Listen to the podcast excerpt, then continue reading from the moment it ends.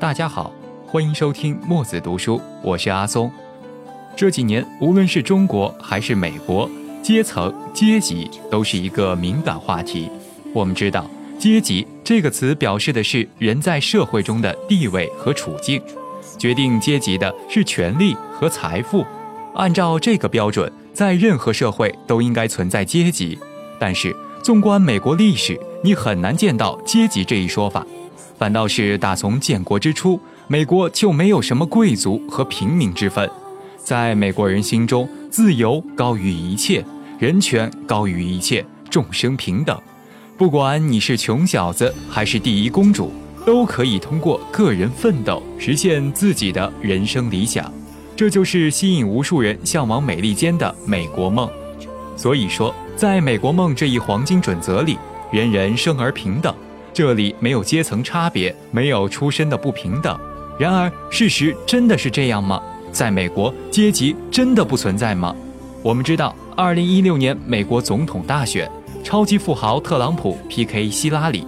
一开始，很多人都把特朗普选举看成是一个天大的笑话。结果，正是这个爱作秀、言行夸张、全身散发着暴发户气息的家伙，战胜了代表美国精英群体的希拉里。成为了美国第四十五任总统。从某种程度上说，特朗普的当选也是一种美国梦的表现，正好说明美国是个平等的、人人可追逐梦想的国家。不管是暴发户特朗普，还是黑人奥巴马，都可以竞选总统。然而，问题恰恰就出在这里：特朗普当选，表面上看是一个完美的美国梦。实际上，却暗藏着无数个美国底层人永远无法实现的美国梦。为什么特朗普会意外当选？事后研究发现呀，在特朗普的竞选中，有一个群体发挥了不容小觑的作用。这个群体在不同的历史阶段也有过五花八门的名称，什么乡巴佬、傻老粗、破烂货、吃土的。如今，他们被称作是白色垃圾。